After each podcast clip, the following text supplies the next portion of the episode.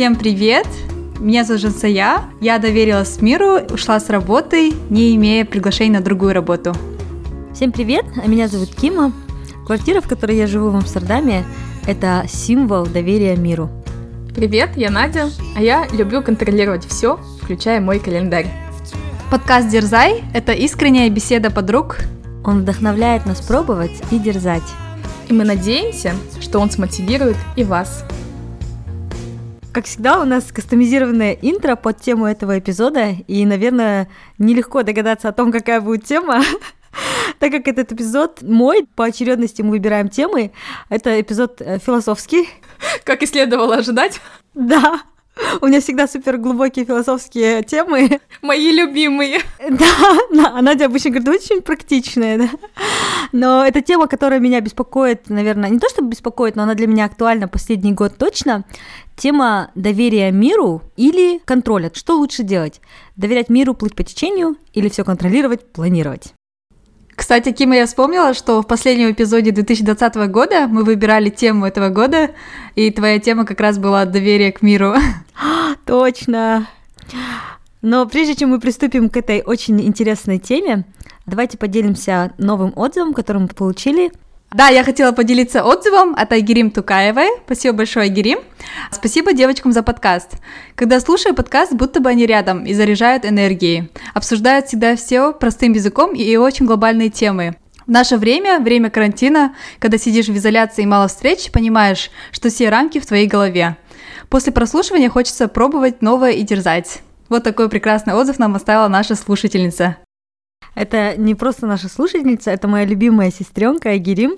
Большой привет Кокшетау и спасибо большое, Герочка, за такой классный отзыв. Спасибо, Агирим. Кажется, нам нужно еще обсудить челлендж. Да, как раз, как вы помните, прошлый эпизод у нас было про выстраивание отношений с коллегами. Надеемся, вы послушали наш эпизод, и как раз в конце эпизода я задала девочкам челлендж а, пригласить кого-нибудь из своих коллег, чтобы познакомиться поближе, на кофе или на чай. Девочки, поделитесь, как у вас прошел челлендж. Да, с удовольствием. У нас было двойное выполнение этого челленджа с двух сторон. Мне написала коллега Алида, она новая в нашей компании и слушательница также подкаста «Дерзай». Алида, если ты нас слушаешь, тебе привет. И мы с ней вместе попили кофе, пообщались, познакомились, провели отличное время. У Альды очень интересная история, как она пришла вот в эту компанию, вообще перешла в мир IT, будучи филологом. Вау, интересно так. А, я тоже рада отчитаться, Жансая, что я выполнила этот челлендж. Но для меня это было очень важно, на самом деле, потому что я здесь еще встретилась буквально с двумя коллегами, остальных совсем не видела, потому что я перевелась в этот офис буквально три месяца назад, и так как в Нидерландах локдаун, у меня не было возможности встретиться с коллегами, но мы переписывались с моей коллегой, она живет, оказывается, как мы выяснили, недалеко от меня, и она как-то предложила выйти на прогулку. У нас очень долго не получалось с ней встретиться по разным причинам, но наконец-то на прошлой неделе мы с ней прогулялись, э, попили кофе, поболтали, и она просто очень интересный, классный человек. Я рада, что удалось сблизиться с коллегой. Супер, классно, молодцы девочки. А Жансия, а ты выполнила?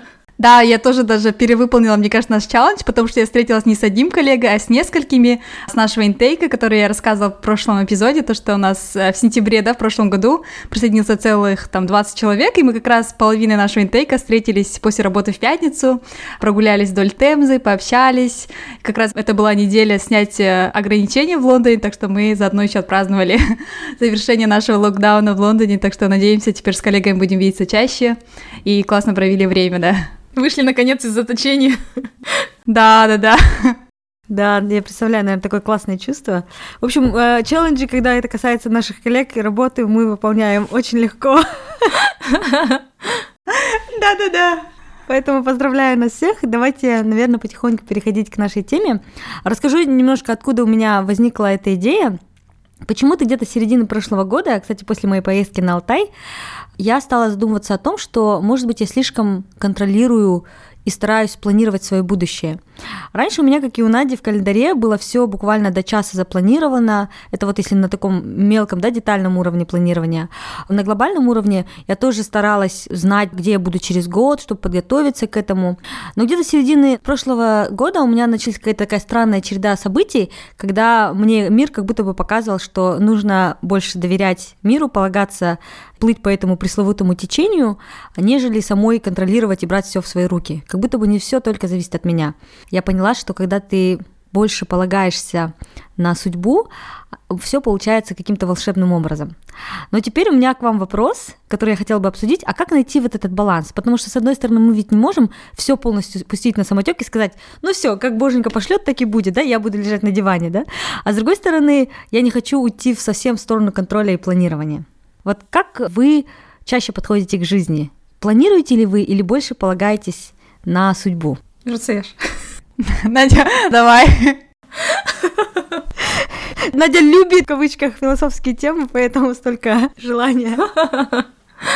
Даже не знаю, с какой стороны, опять же, подойти к этому вопросу. Для меня это тоже очень такой большой вопрос, и часто я о нем задумываюсь, но к какому-то решению или плану действий, как действовать, наверное, в каких-то ситуациях, доверять или отпускать, у меня еще в голове не сложилось, и до сих пор у меня, наверное, нет никакого ответа на этот вопрос. Просто поделюсь тем, что меня мучает, да. То есть, с одной стороны, я очень люблю планирование. Для меня важны вот факт, эффективное использование времени, организация, дисциплина, и чтобы все было четко по плану, как ты этого хочешь, и у меня еще есть такое, что ты можешь достичь любого, чего ты захочешь, да, то есть главное поставить цель и четко к ней идти, двигаться и делать что-то.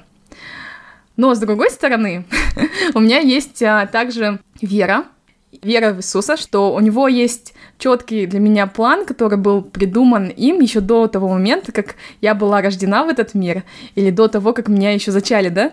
То есть а, уже у него все разложено, и мне вот а, там переживать насчет каких-то мелких вещей, да, не нужно. Например, там вот вчера меня стукнули, мою машину стукнули. Я тут уже второй день переживаю. И э, не стоит насчет этого сейчас переживать насчет этих всех мелких вопросов, потому что все разрешится именно наилучшим образом, как это задумано. Если будут какие-то сложности, то это тоже для чего-то, да, для каких-то целей, и чтобы я вынесла из этого свои уроки. Или, возможно, этот опыт поможет мне избежать каких-то других сложностей в будущем.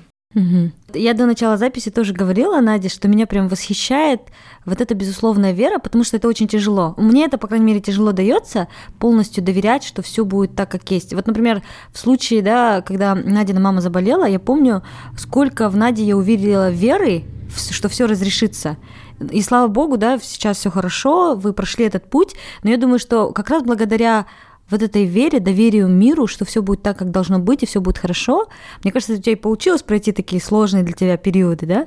И поэтому меня вот удивляет в тебе вот умение совмещать контроль, планирование, а с другой стороны доверие, да, embrace the uncertainty, то есть э, объять вот эту неизвестность. Ну, не скажу, что мне это удается. На самом деле, на пути было очень много сложностей. И в какой-то момент моя близкая подруга, мой, мой ментор, она мне сказала вот как раз эту ситуацию отпустить и все разрешится именно наилучшим способом. Хотя я в тот момент, был момент, когда нужно было выбрать план лечения, и было два пути, и я, если честно, не могла это отпустить, потому что на кону стояла жизнь моей мамы, и она полностью доверяла мне, да, и то есть я принимала такое важное решение, в какую сторону пойти, да, и какой ты первый шаг сделаешь, дальше уже план лечения полностью от этого отталкивается. То есть назад пути не будет. Ты потом не сможешь перейти просто на другой вариант лечения. Но тоже доказательств или а, подтверждение того, что какой-то из этих путей больше поможет, такого нет. Немножко вот предыстории, наверное, быстренько расскажу. Просто мама лечилась от онкологии, и у нее, получается, был рак молочной железы. И есть один такой более conventional путь лечения, да, такой проверенный, но с другой стороны он очень старый. То есть он на рынке там уже 30 лет, и кому-то он помогает, кому-то он не помогает, но в большинстве случаев как будто помогает. Но он очень сильно а, убивает весь организм, всю иммунную систему. Но с другой стороны есть более инновационные лекарства, новое, которое только создают, но оно еще не доказало свою эффективность в долгосрочной перспективе. То есть еще нет никаких точных доказательств, что оно реально лучше. Но первые исследования, которые сейчас проводятся, они все показывают хорошие результаты. Но мы не знаем, как это все скажется потом, скажем, да, в течение там жизни этого человека. И плюс оно протестировано только на определенном узком круге людей, то есть не факт, что оно поможет, например, маме. И это такая ситуация, когда нет пилюли, да, точной, которая тебе поможет, и все врачи не могут не подтвердить, ни каким-то образом успокоить тебя, что что-то тебе поможет больше или что-то тебя вылечит. То есть как раз такая ситуация, которая проверяет твое вот доверие, да? Ты можешь ли отпустить эту ситуацию или нет? И я в тот момент, я прям не могла. Это прям, прям для меня был очень сложный период. Я, наверное, неделю не спала. Я просто круглосуточно читала все исследования, которые только можно.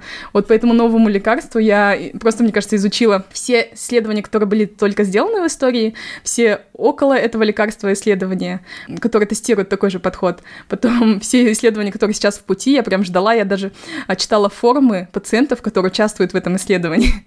Просто отпустила и как-то уже более, наверное, таким остывшим разумом попыталась понять, что лучше сейчас делать. Я поняла, что время идет, и важнее принять быстрее решение, именно то, которое мы быстрее сможем запустить. И это было вот тот более такой традиционный путь, потому что лекарства были доступны в аптеках, и можно было заказать быстро, а это была пандемия, и те вот инновационные лекарства а, очень сложно было где-то найти. Я там нашла одну пачку лекарств а, в Ташкенте, две пачки в Москве, каждая стоила по полтора миллиона тенге. В общем, сложно было еще как-то это все привести, собрать. Вот такая была ситуация. Не скажу, что я прямо сразу взяла и доверилась. Еще один хороший пример того, как находить баланс, мне кажется, между доверием миру, да, что все будет хорошо, потому что когда у тебя есть доверие, ты расслабляешься и начинаешь действовать, а когда ты контролируешь, ты парализован этим.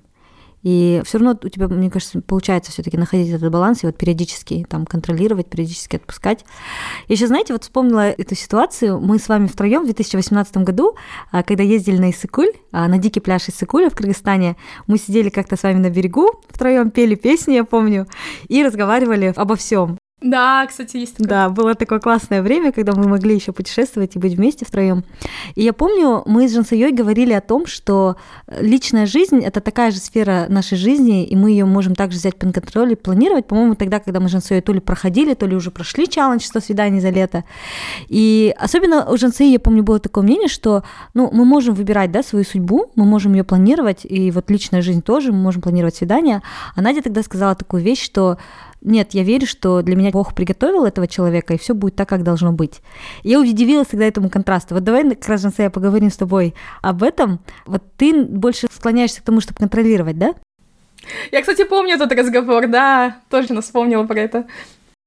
Мне кажется, просто надо, если у тебя есть какая-то цель, ну, нужно предпринимать шаги, чтобы исполнить да, эту цель. Как бы, мне кажется, просто сидя дома, ну, если именно вспоминать эту ситуацию, мне кажется, просто сидя дома сложно встретить там любовь всей жизни, да.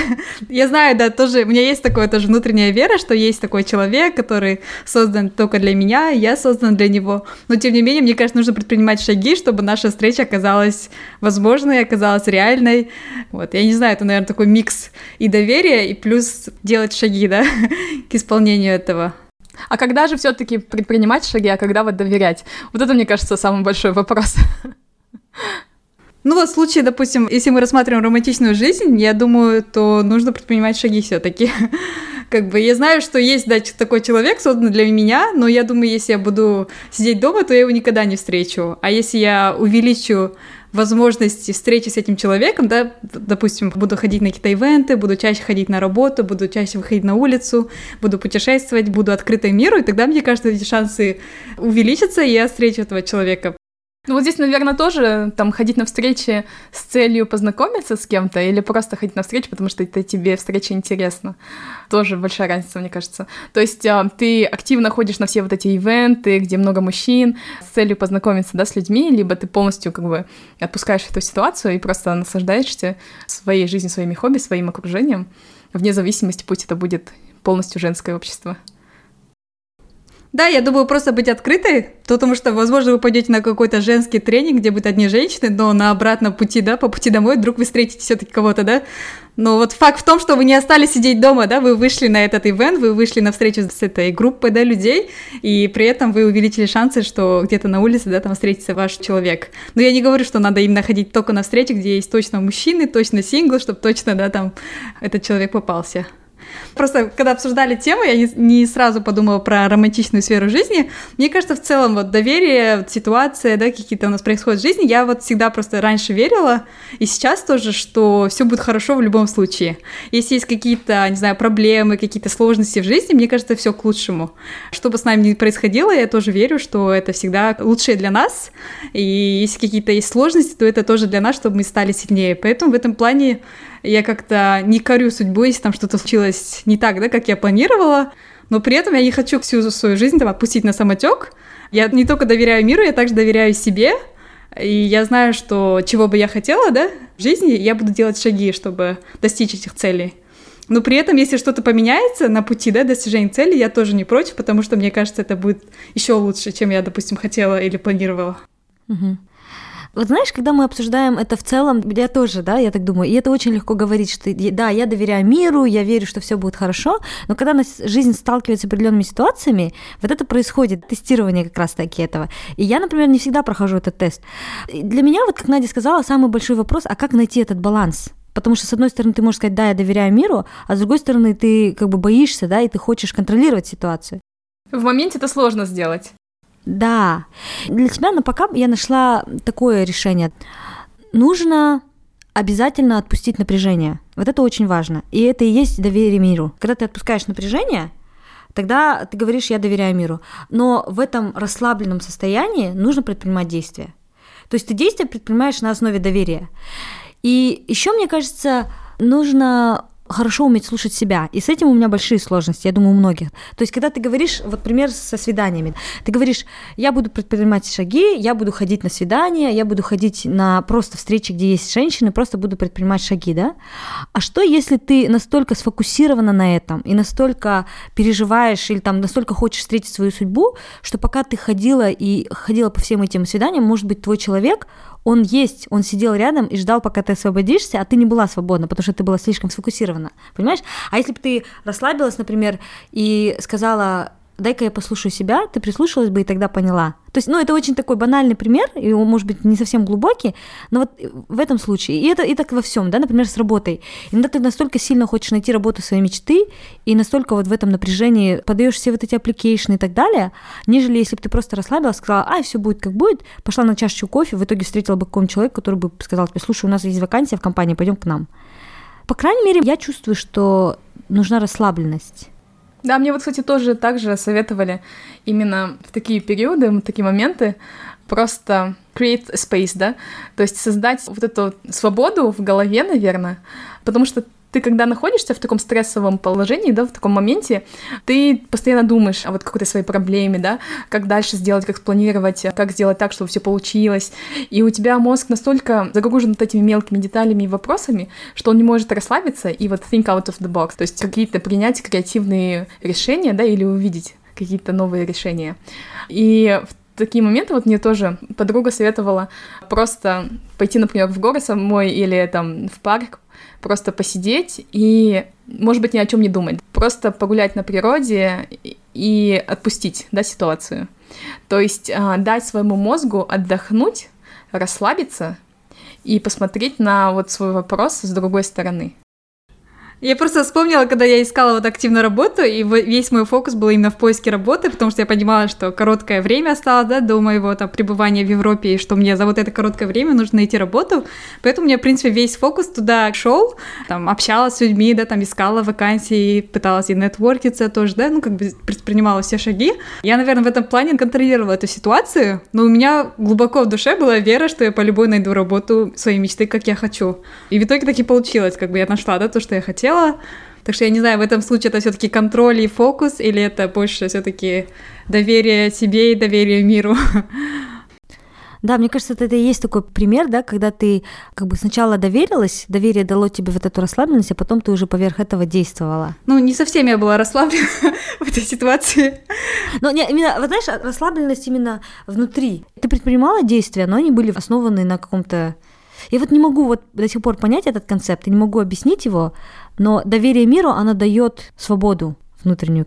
Вы уже привели несколько таких примеров. Давайте, может быть, если еще вы можете вспомнить, какие с вами прям такие чудесные или необычные события происходили, когда вы отпускали контроль и начинали доверять миру?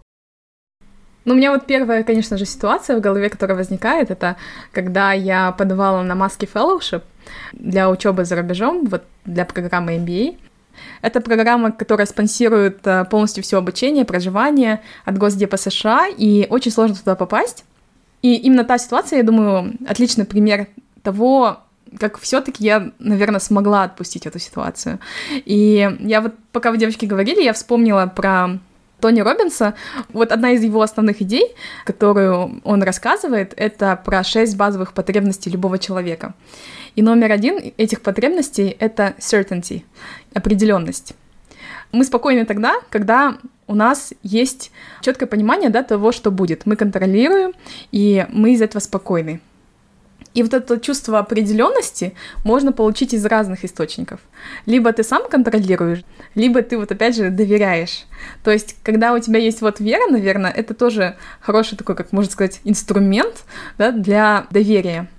Ты можешь расслабиться и сказать, что что бы там ни произошло, оно определенно, потому что я доверяю любому э, исходу, который возможен. И в той ситуации я тоже очень сильно переживала, у меня не было возможности даже приехать на интервью, на всякие экзамены, которые нужно было сдать, когда я прошла во второй раунд.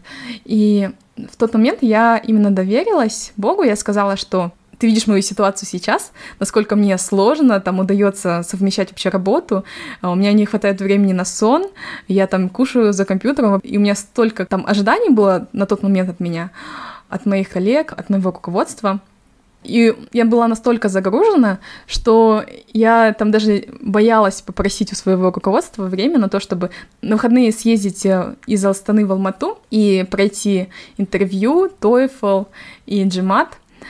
Плюс я еще заболела в тот момент, потому что уже иммунитет сдал, видать, позиции. И все разом навалилось. Я ни дня не могла готовиться к джемату, к TOEFL, э, не говоря там уже о интервью. И вот это все в этой всей ситуации я поняла, что я реально не могу. Я не могу сама своими силами что-то прям сделать и как-то повлиять на результат. Это такой же был для меня тест, наверное, да, насколько я могу довериться. И я в голове как бы просто решила, что Бог, если ты реально хочешь, чтобы я участвовала в этой программе, то ты сделаешь невозможное. То, что несмотря ни на какие сложности и препятствия на пути, я реально смогу пройти. Хотя мне все говорили, что нет такого человека, кого мы знали, что прошел по этой программе. У меня много моих коллег, более старших коллег, которые подавались, потом которые получали, кстати, оферы от э, Лиги Плюща, но они не проходили маски. Мне все говорили, расслабься, ты в любом случае не пройдешь, и не надо на это время тратить, и тем более переживать на эту тему. Я, в общем, полностью расслабилась, но а, с другой стороны, как бы все, что я могла, то есть любая свободная минутка, которая у меня была, там, скажем, во время перелета или еще когда-то, я пыталась каким-то образом хоть что-то подготовить. То есть со своей стороны я как бы максимум, что могла, я делала, но вот вот это спокойствие у меня было. То есть в тот момент, когда я эту ситуацию отпустила, мне реально стало легче в итоге все сложилось очень положительно. Классная история, спасибо, Надюш, что поделилась. Начинаешь э, верить, что все возможно, да, но при этом предпринимая какие-то шаги, но с доверием в сердце. Вот, Жансик, у тебя было ли такое, что было нереально, но ты доверилась, и это случилось?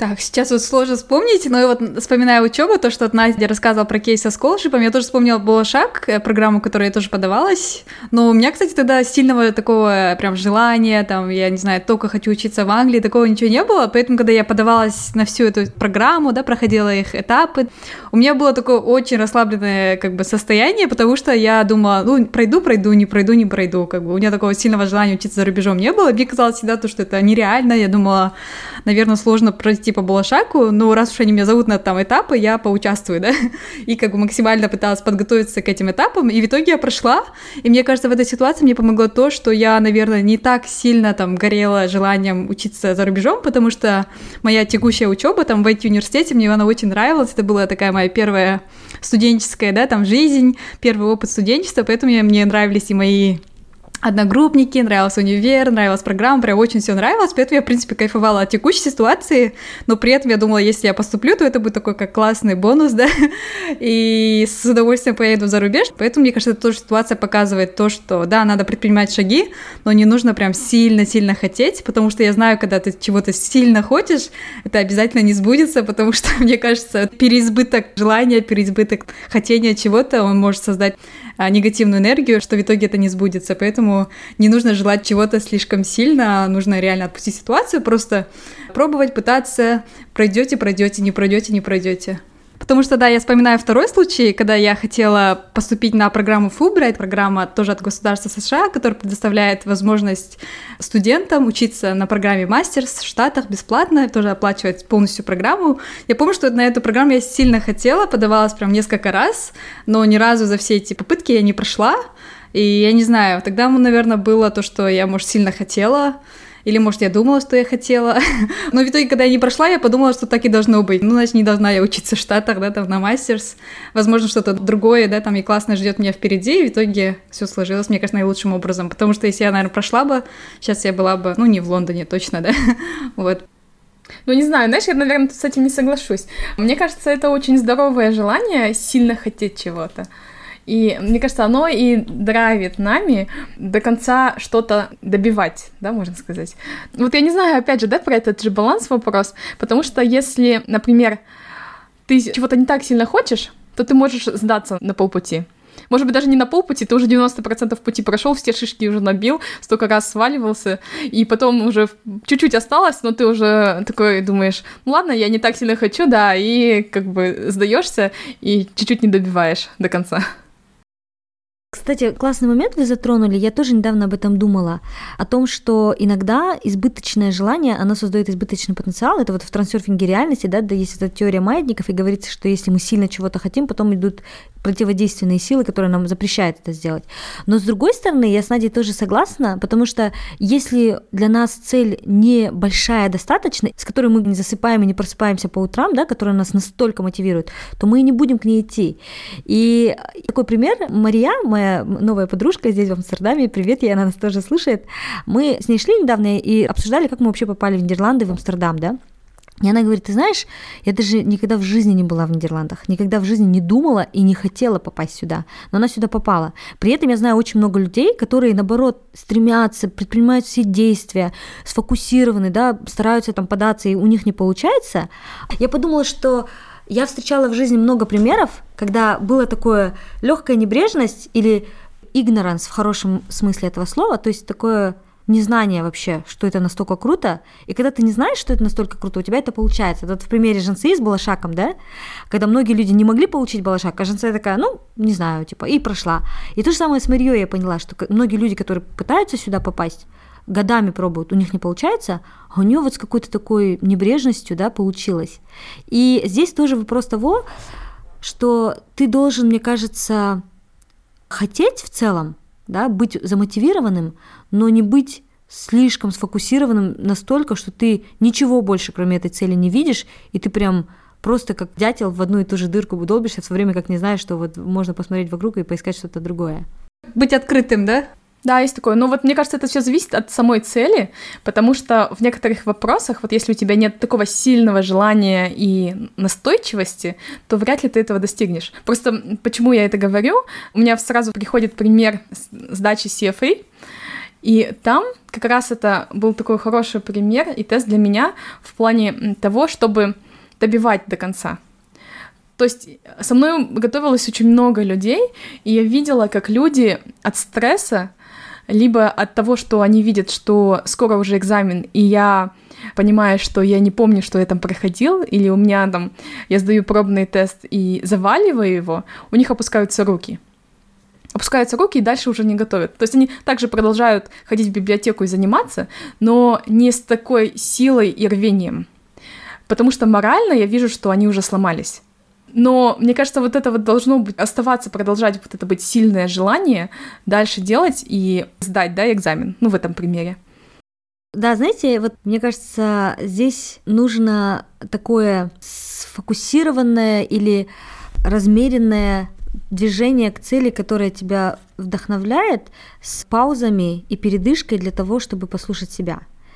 Это вот как, допустим, вы рубите дрова, да, и либо вы иступленно туда бьете, да, этим топором, просто потому что вы уже настолько устали и настолько хотите этого, что вы вообще просто вот долбите, да, либо вы вот намеренно, размеренно, вот как Надя шла к CFA, просто идете к этой цели, но при этом у вас есть вот это вот пространство, если вам нужно остановиться, послушать, понять, ага, я этого хочу, точно хочу, а что по сторонам, и потом дальше продолжать. Может быть, вот, вот в этом можно найти какой-то баланс. Да, да, да, это, наверное, вот как в плавании тоже. Я сейчас просто активно плаванием занимаюсь. И когда ты гребешь, да, есть ты не видишь ничего, кроме вот э, дна бассейна или там, скажем, что под тобой находится. Но периодически нужно поднимать голову и смотреть, не наткнешься ли ты сейчас на другого человека, да, или в нужном ли ты направлении гребешь. Но можно очень усиленно, там, скажем, если против вас еще течение, грести и стараться и преодолевать там вот эти вот волны, да, и препятствия все, но просто периодически реально поднимать голову, глотать воздух и смотреть, куда вы движетесь. Красивая метафора, да. Кстати, вот я хотела бы вернуться и поговорить о том, что вот, Надя, ты сказала про Тони Робинса, про шесть потребностей человека и про определенность, желание в определенность. Для меня настолько важно знать certainty, знать, что будет происходить, ну, я думаю, как и для каждого человека, да, что иногда я, мне кажется, даже давлю, да, на людей, потому что я стараюсь получить вот эту определенность. И я только получила инсайт после твоих слов, только сейчас поняла, что эту определенность можно получить не только из контроля, действительно, ее можно получить еще из доверия. И это, я тоже думаю, наверное, одна из вещей, о которых я тоже подумаю и постараюсь внедрить в свою жизнь, да, когда ты создаешь себе эту определенность, посредством того, что ты слушаешь себя, слушаешь мир, доверяешь себе, доверяешь миру, и потом говоришь, да, окей, я доверяю, и это и есть моя определенность. Но мне кажется, в целом, да, вот неопределенность, я думаю, это вообще большой источник стресса на самом деле. Потому что я вот себя вспоминаю, вот прошедшие года, не знаю, когда я вот не знала, чего я хочу, я думала, то ли я хочу на магистратуру, да, там поступить, то ли я хочу там работать в Лондоне, то ли я хочу там, не знаю, учиться в Европе, или я хочу учиться в Штатах, или хочу сдать CFA, да, тот же самый или нет, или я вообще буду работать на своей работе, перейти на другой департамент. У меня вот такая была сплошная неопределенность постоянная из года в год. В общем, у меня было столько разных мыслей постоянных. Я вроде плыла как бы по течению, да, там работала, старалась хорошо выполнять свою работу, но при этом я не знала, как бы, чего я хочу сильнее и на что мне сейчас фокусироваться, да. И вот эта вся неопределенность, мне кажется, подсознательно создавала такой большой стресс в моей голове, который я, наверное, даже не чувствовала, ну, сейчас вот вспоминаю вот это все, у меня прям, я вспоминаю, что у меня было очень стрессово, как вот эти все годы. И сейчас, когда я уже сюда переехала, да, как бы нашла, да, все-таки из всех там путей, которые у меня были, какой-то определенный один путь, у меня вот сейчас более как будто спокойнее, да, на душе. И какая-то такая появилась определенность, вот, да, где я сейчас, почему я сейчас здесь, и куда следует двигаться дальше, но при этом я вот не хочу планировать на там пятилетку или даже на трехлетку, а я хочу быть открытой, допустим, если будут другие возможности там внутри Блумберга, да, или другие возможности вне Блумберга, или вообще в другой стране, или в Казахстане, то я на самом деле очень открыта ко всем опциям, но при этом я буду планировать свою там жизнь вот на сейчас, да, допустим, как она есть, и буду стараться максимально там выкладываться. Вот знаете, интересная штука про вот этот certainty и uncertainty, определенность и неопределенность. Просто вторая потребность, про которую говорит Тони Робинс, это как раз-таки неопределенность. Да? И все, да, такой, все рухнуло. Да, каждый человек нуждается как в определенности, так и в неопределенности. Потому что неопределенность, она дает такую остринку, наверное, в нашу жизнь, придает ей красок, вкуса, и если бы у нас в жизни все было определено и четко по нашему плану, нам было бы, наверное, скучно жить. Вот, поэтому мы также нуждаемся в uncertainty, как и в certainty.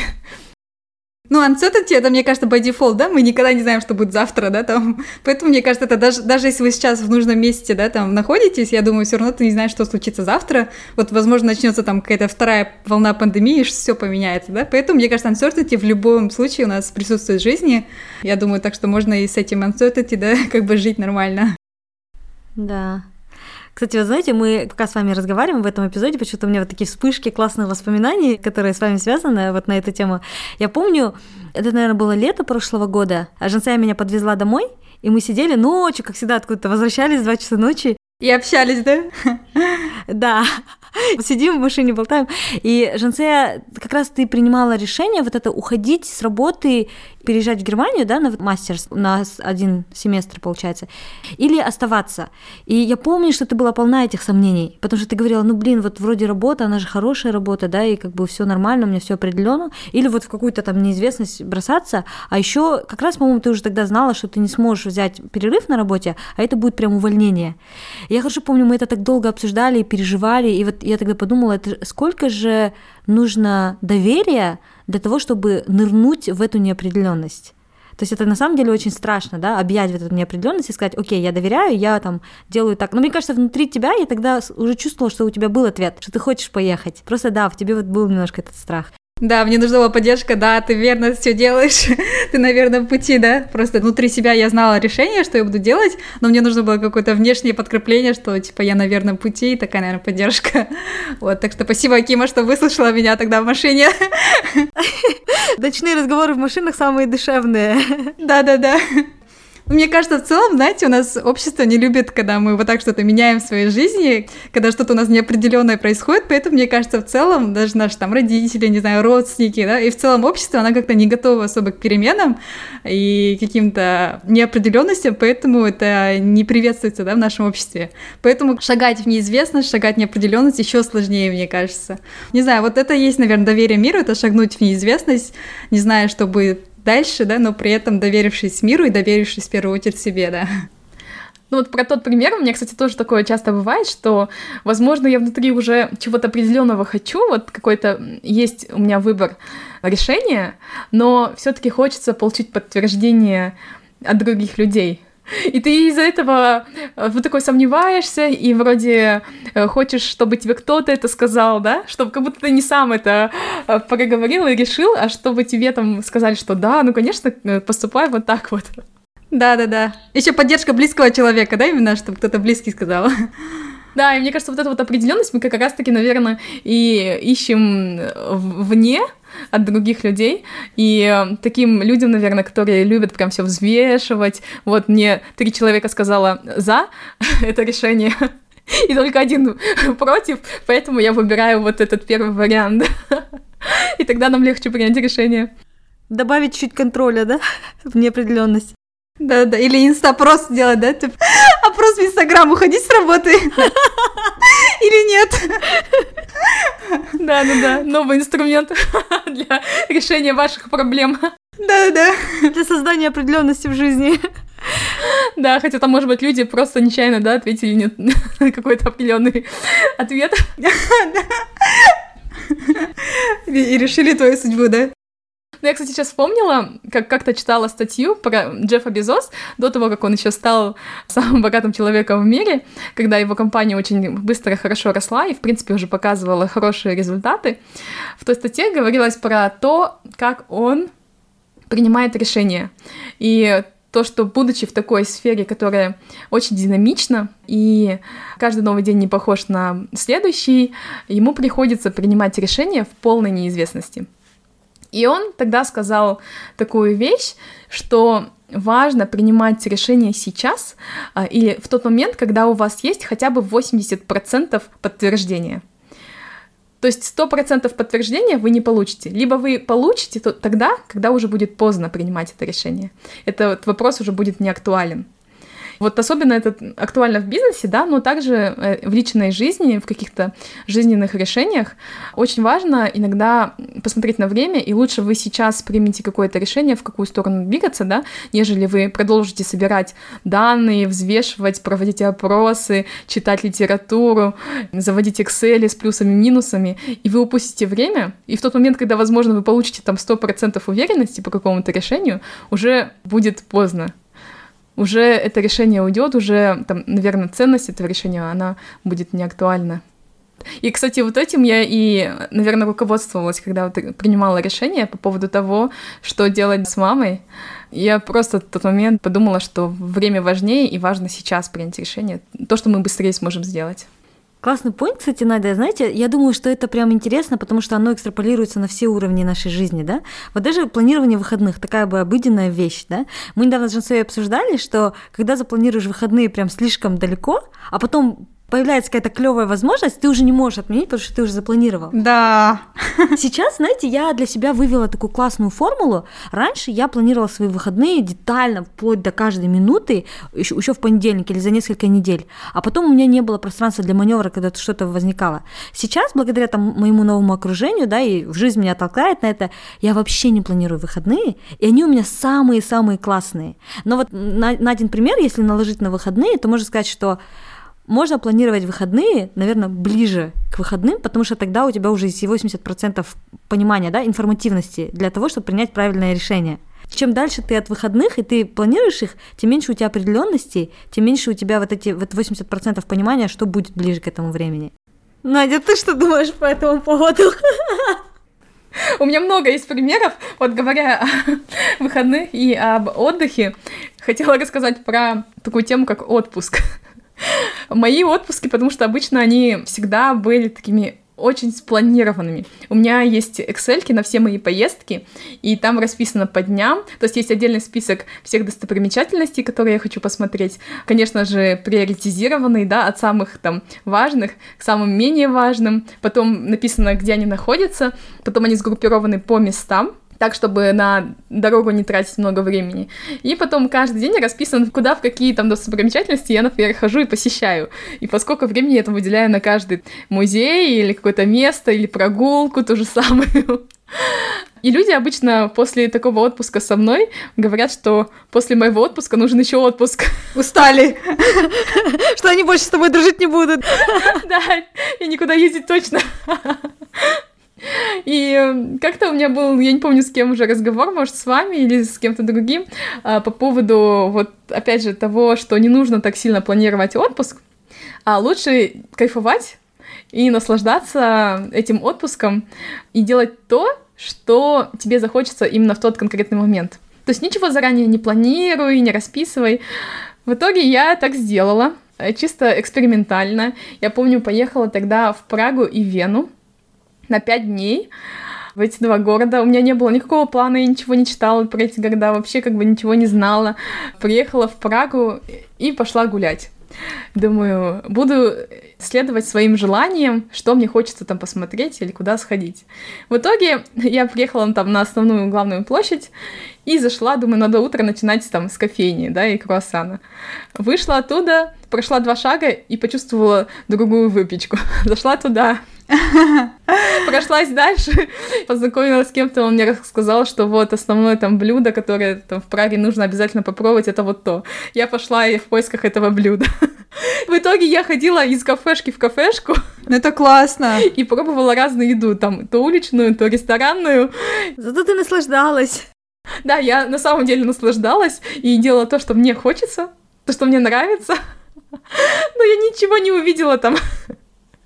И это касалось как Праги, так и Вены. Я была там, я много чего перепробовала, было очень вкусно. Когда меня спрашивают, что ты думаешь о Праге, я говорю, что это очень вкусное место. Как тебе Прага вкусно? Ну, я тогда, кстати, очень сильно еще поправилась. Я, кажется, набрала 9 килограмм вот за небольшую поездку. Вау.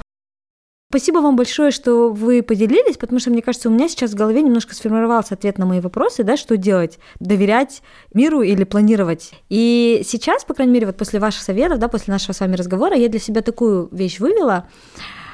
Нужно держать в голове какую-то одну цель. То есть, наверное, важно послушать себя, выбрать себе то, что наиболее близко, и держать эту цель.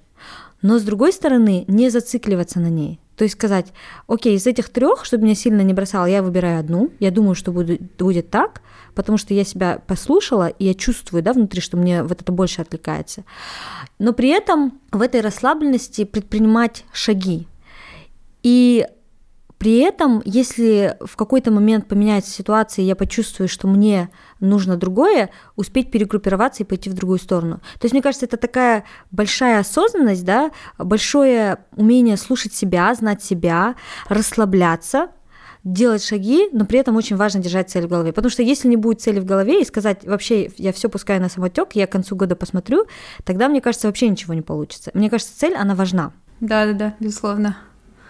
И мне кажется, в целом, да, удача любит тех, кто предпринимает шаги. Ну, допустим, вы там встретите нужного человека, или там ваш менеджер посоветует, да, вам какую-то новую классную идею, за которую вы возьметесь, или там встретите своего там спутника жизни, если вы будете какие-то предпринимать шаги.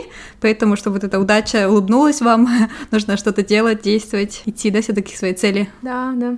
С остановками и слышанием себя. Да, хороший саммари, он для меня тоже сейчас очень полезен.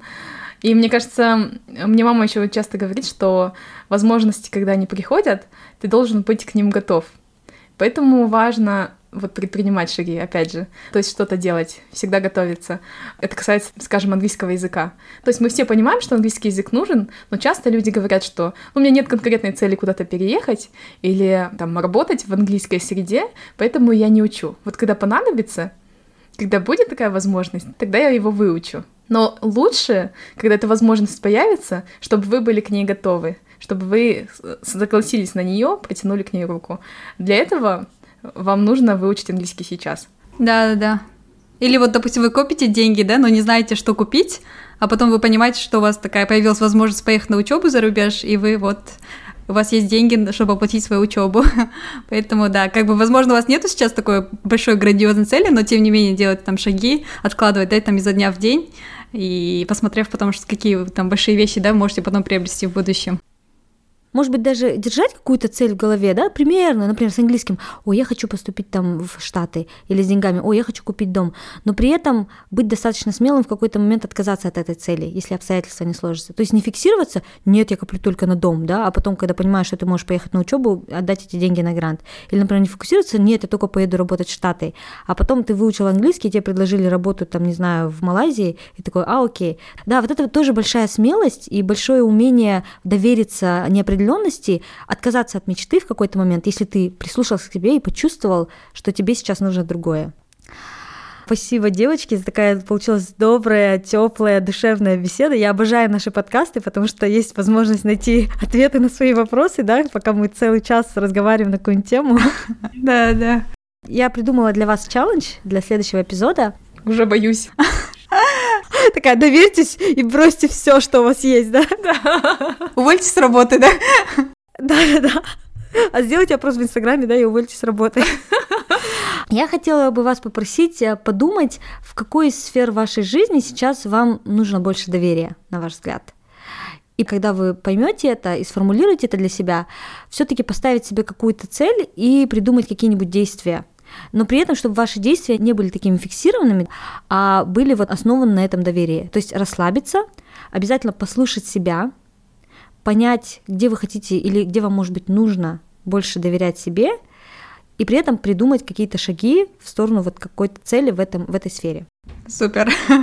Уже мозг начал думать на эту тему. Да, загрузила Кима, да? И тебе желаем удачи с этим челленджем. Спасибо. И мне кажется, я сейчас как раз после этой нашей беседы еще больше убедилась. Я не могу полностью полагаться на судьбу. Потому что до этой записи с вами я думала, ой, нет, я смогу отдаться судьбе и плыть по течению. Нет, я поняла, что цель, она тоже важна. То есть я должна очень четко понимать, для чего я что это делаю, но при этом, если это не сложится, я должна уметь отказаться от этой цели. Кстати, знаете, мы один момент не обсудили в эпизоде, но я вот к концу вот эпизода вспомнила, что важно доверять, но все равно важна вот эта осторожность, да, какая-то. Допустим, вот в случае с Надином я вспомнила, да, когда она э, случился этот кейс, то, что ее стукнули, да, сзади там машину, и Надя, допустим, просто доверилась человеку, не взяв расписку, да, что он точно оплатит, допустим, вот этот ущерб, да, который он нанес. Мне кажется, важно доверять э, миру, важно, да, доверять себе, предпринимать какие-то шаги, но при этом должна быть вот эта нотка осторожности, да, Осторожность, кстати, это тоже должна быть недостаточно большой, да? То есть, мне кажется, осторожность, она тоже основывается на внутреннем голосе. Опять же, важно остановиться в моменте и послушать себя. Если вам осторожность говорит, да, там возьми расписку или не иди туда, не делать этого. Но иногда, если мы слишком осторожны, чудес тоже не случается. Вот то, что вы сейчас говорите, это так сильно показывает, какие у вас разные характеры и вот какие разные сильные стороны. Помните, мы вот этот тест сделали, Галоп? У Джанцы мы все время отмечаем, да, что у нее есть вот это вот чувство осмотрительности и осторожности во, во многих вещах.